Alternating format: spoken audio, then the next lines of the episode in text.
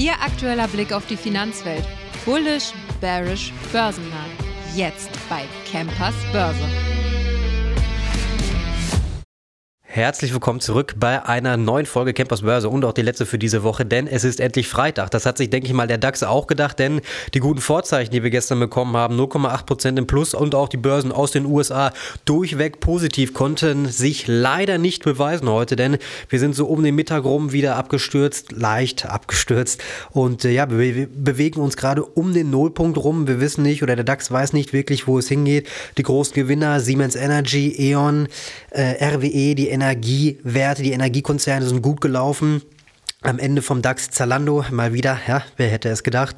Und leider auch BASF hat ein bisschen überrascht, denn man hatte heute Morgen um 8 Uhr hat es die Zahlen für das Gesamtjahr 2023 gegeben. Die sind überhaupt nicht gut ausgefallen, hat den Leuten auch nicht gut gefallen, denn wir sind vorbörslich schon minus 2,5 Prozent gestanden und auch über den Tag stetig ganz leicht weiter nach unten. Man konnte, wie gesagt, die Zahlen für 2023 nicht bestätigen. Selbst noch nicht mal die eigenen Gewinnerwartungen konnte man soweit bestätigen, ganz zu schweigen von den Analysten natürlich. Und ähm, ja, da muss man jetzt natürlich schauen, wie es weitergeht, denn man hatte gerade auch bei BASF gehofft oder generell in der Chemiebranche, dass man diese Flaute, die man um Corona drum hatte, gerade was den chinesischen Markt betrifft, dass man da jetzt so langsam, gerade auch 2024, dass das mal ein gutes Jahr wieder werden will. Aber die Vorzeichen stehen wirklich nicht gut. Heißt also, 2024 könnte für die Chemiebranche ein ganz schön harter Brocken werden. Aus Deutschland heute Morgen um 8 Uhr Ebenfalls gab es den Erzeugerpreisindex für diesen Monat und auch für das letzte Jahr leider auch schlechter ausgefallen als die Prognose. Quartalszahlen technisch gab es heute nichts. Die Woche ist relativ ruhig verlaufen, aber nächste Woche, da geht die Saison jetzt mal so richtig los. Wir haben Ryanair, wir haben Schott Pharma, Sartorius, Visa, United Airlines, ASML, SAP. Wir haben nächste Woche richtig große Namen dabei. Das heißt, die Börsen haben dann auch endlich mal wieder den Indikator, ja, eine Richtung, wo geht's hin? Endlich mal wieder Quartalsaison. Ich muss sagen, ich freue mich wirklich. Als Interviewgast habe ich heute meinen lieben Kollegen Nikolas Kessler. Wir sprechen über den Bitcoin bzw. über den Bitcoin ETF, denn man muss natürlich sagen, ja, wir hatten alle große, große Vorfreude, aber wir sind jetzt in den letzten Tagen bzw. seit Genehmigung durch die SEC sind wir jetzt schon 12 Prozent wieder abgeschmiert von knapp über 47.000 Dollar stehen wir jetzt wieder unter der oder wir stehen knapp um die 41.000 Dollar Marke rum. Ist natürlich, natürlich nicht so gut. Wir sprechen auch mit äh, dem Herrn Kessler gleich mal drüber, was so ja, was die Zukunft bringen könnte, wo, wie groß das Volumen ist und warum wir jetzt gerade da stehen, wo wir stehen. Ich hatte auch ähm, schon gesagt, das sage ich auch gleich im Interview noch. Wir haben das Interview nämlich schon aufgezeichnet, deswegen weiß ich, was ich da sage. Ähm, nochmal mit dem Larry Fink, dem BlackRock, BlackRock CEO. Er hatte sich nochmal dazu geäußert, gerade auch was Kursziele natürlich auch betrifft. Ähm, ja, er wusste auch nicht wirklich, wohin. Er meinte, er hatte sich noch nicht wirklich Gedanken dazu gemacht. Natürlich nicht. Und ähm, ja, was, was könnten denn natürlich auch die Gründe sein. Wir haben jetzt natürlich die große Vorfreude gehabt, okay, die Luft ist jetzt vielleicht so langsam ein bisschen raus. Wir haben überhitzte Stimmung, Gewinnmitnahmen, sind jetzt natürlich auch gekommen. Die Leute haben sich gedacht, okay, vielleicht ist jetzt der, dieser kleine Hype oder den Hype, den wir jetzt durch diese Zulassung, die Genehmigung von der SEC bekommen haben, den nehmen wir jetzt mit und dann nehmen wir auch von unseren Gewinnen natürlich ein bisschen was mit. Und wir werden es jetzt auch gleich nochmal im Interview dann hören. Die ganz großen Fonds, zum Beispiel Vanguard, BlackRock, die haben oder es wurde, natürlich ist da eine ganze, ganze Menge Kapital jetzt in die ETFs reingeflossen. Die ja, Fonds wurden ja zu den ETFs, wurden sehr quasi umgeformt, was die SEC dann ja zugelassen hat hatte. Und das heißt also, es hat eine Umverteilung vom Kapital quasi stattgefunden und es ist nicht wirklich so viel neues Kapital gewesen, wie man halt von vornherein gedacht hat. Aber wie gesagt, dazu gleich mehr im Interview, denn es gibt noch ein bisschen was an Tesla. Ich hatte mir nämlich heute mal angeschaut von BYD. BYD Tesla. Es gibt bei BYD aktuell ordentlich Preissenkung. Ja, man hatte ja letztes Jahr gerade im chinesischen Raum einen unglaublichen Preiskampf gehabt. Ähm, dann natürlich dazu BYD mit ihrer Modellpalette, die weit, weitaus größer ist als das von Tesla. Das werden wir uns nächste Woche Dienstag oder Mittwoch mit dem guten Kollegen Söllner nochmal genau anschauen. Dann hören Sie auch zu oder sehen Sie zum ersten Mal Campers Börse auch auf YouTube. Dann zum Start mit dem guten Kollegen Florian Söllner zusammen. Wir werden uns ein bisschen was von Tesla anschauen, werden ein bisschen tiefer ins Detail bei Tesla gehen. Schauen uns dann auch mal ein bisschen die Modellpalette BYD Tesla an. Wer hat da die Nase vorn für 2024 oder generell die nächsten Jahre? Das soll es erstmal von mir heute gewesen sein. Ich wünsche Ihnen viel Spaß mit dem Interview. Ja, dann kommen wir jetzt zum äh, Bitcoin-Interview. Nikolas, schön, dass du da bist. Du warst in den letzten Wochen öfters schon mal hier. Wir haben gesprochen zum Start des Bitcoin-ETFs. Die Leute wollen wissen, wie läuft es denn jetzt endlich? Wir haben, ich hatte dich ausgefragt, gibt es ja schon mal Zahlen, Volumen, wie viel wurde investiert? Wir wussten doch noch nicht wirklich genau, was Sache ist. Aber ich wette, du hast uns heute mal ein paar Zahlen mitgebracht, oder? Genau, die ersten Zahlen äh, sind jetzt nach den ersten paar vollständigen Handelstagen in den Büchern. Und ähm, ja, es wird diskutiert, ob das Ganze denn jetzt ein Erfolg war oder nicht. Kommt auch ein bisschen darauf an, welche Zahl man sich genau anschaut. Äh, gemessen am Handelsvolumen in den, in den neuen ETFs, das liegt jetzt mittlerweile bei etwa 12 Milliarden Dollar, ist eine ordentliche Zahl. Ähm, was natürlich noch spannender bei dem Ganzen ist, sind natürlich die Mittelzuflüsse, also was an frischem Kapital in die Produkte kommt, weil wir bei dem Ganzen ja auch berücksichtigen müssen, dass es ja schon äh, Bitcoin-Produkte gab, aus denen jetzt vielleicht Geld abgezogen wird, um in Bitcoin-ETFs zu investieren.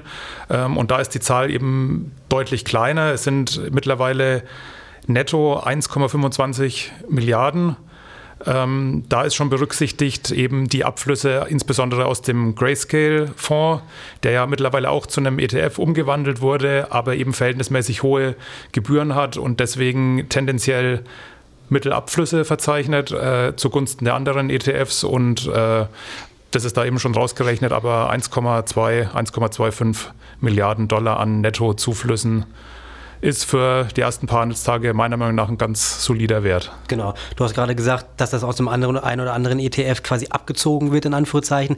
Heißt also, wir sehen auch eine Volumenumverteilung. Ne? Es genau. ist nicht nur neues Geld, was von neuen Anlegern, Private Equity etc. in den Markt reinfließt, die vorher ja keine Möglichkeit hatten, wirklich in den Bitcoin zu investieren, sondern es ist eine Umverteilung. Ne?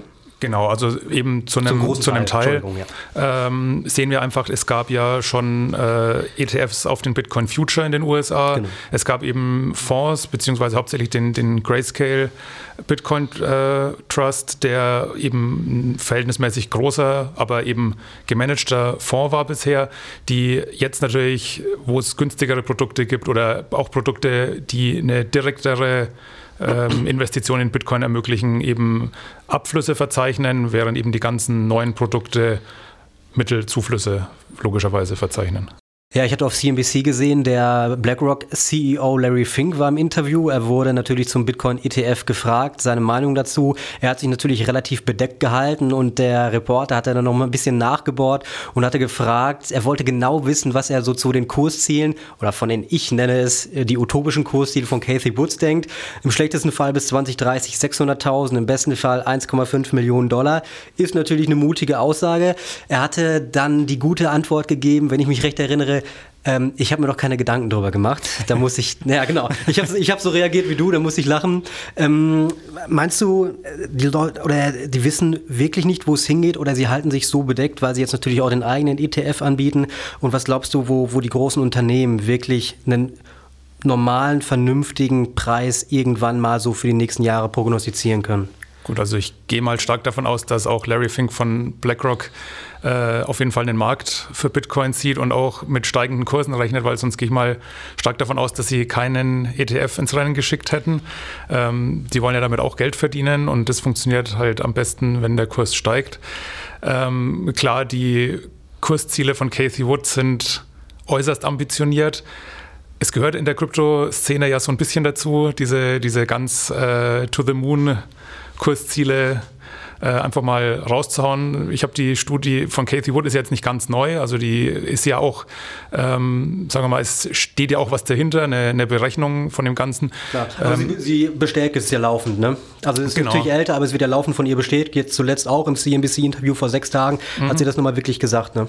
Genau, also wie gesagt, bis 2030 ist auch noch ein paar Tage hin, aber jetzt auch nicht so lang, dass man, ich meine, 1,5 Millionen ist eine Ansage. Kann ich jetzt auch verstehen, dass Larry Fink sich da eher bedeckt hält, weil es ja doch vielleicht, äh, wenn er das jetzt auch aufnimmt und äh, bestätigt, vielleicht dann doch etwas zu hohe Erwartungen weckt. Aber ich gehe mal, also ich gehe mal schon davon aus, dass Larry Fink das in dem Interview nicht zum ersten Mal gehört hat und sich auch Gedanken dazu gemacht hat, wo es mit Bitcoin hingeht und dass das auch mit reingeflossen ist äh, bei der Entscheidung, einen ETF an den Start zu bringen. Ja, ich glaube, bei vielen ist auch die Hoffnung, oder es gab auf jeden Fall die Hoffnung bei vielen, dass Bitcoin ja auch irgendwann zur richtigen Währung wird, dass wir es also wirklich benutzen und nicht nur als Anlagemöglichkeit sehen digitales Gold als Stichwort mal. Und Larry Fink hat jetzt auch nochmal speziell gesagt, er sieht es überhaupt nicht, dass es mal eine Währung werden kann, irgendwann in Zukunft, sondern er sagt, es spielt eigentlich in der gleichen Klasse oder in der gleichen Asset-Klasse für ihn wie Gold. Also ich hatte es gerade gesagt, Stichwort digitales Gold. Ich denke mal, also meinst du, dass da gibt es da Stimmen, die sagen, das wird auf jeden Fall mal eine Währung, der Bitcoin wird aktiv genutzt? Oder bist du auch der Meinung, das bleibt wie Gold, es ist das digitale Gold, es ist die digitale Investmentmöglichkeit und damit hat sich dann auch?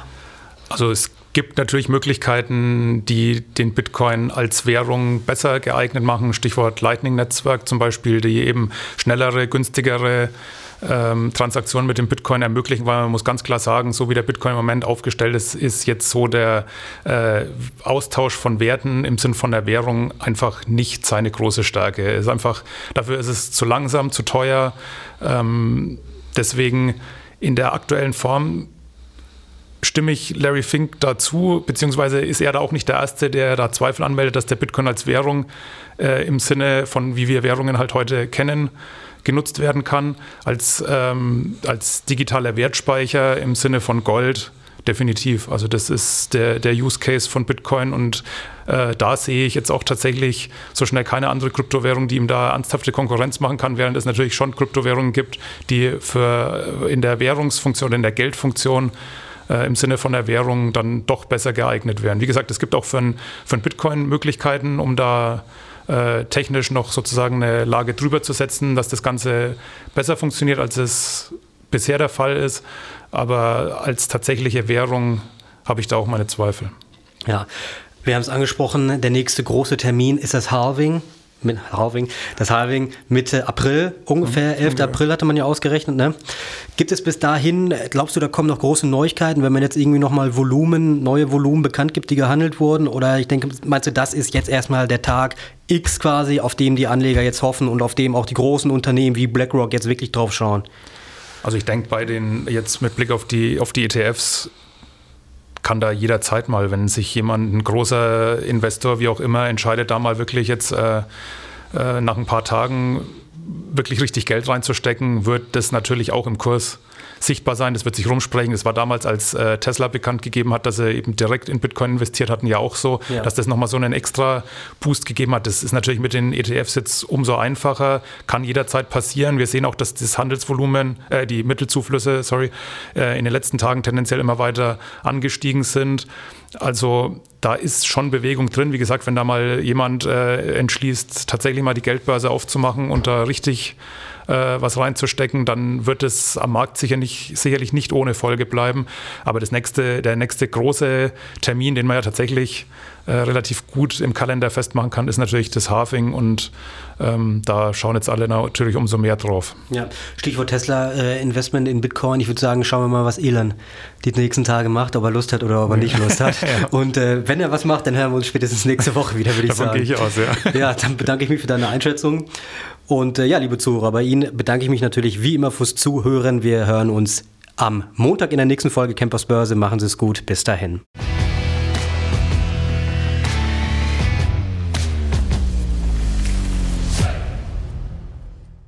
Die im Podcast besprochenen Aktien und Fonds stellen keine spezifischen Kauf- oder Anlageempfehlungen dar.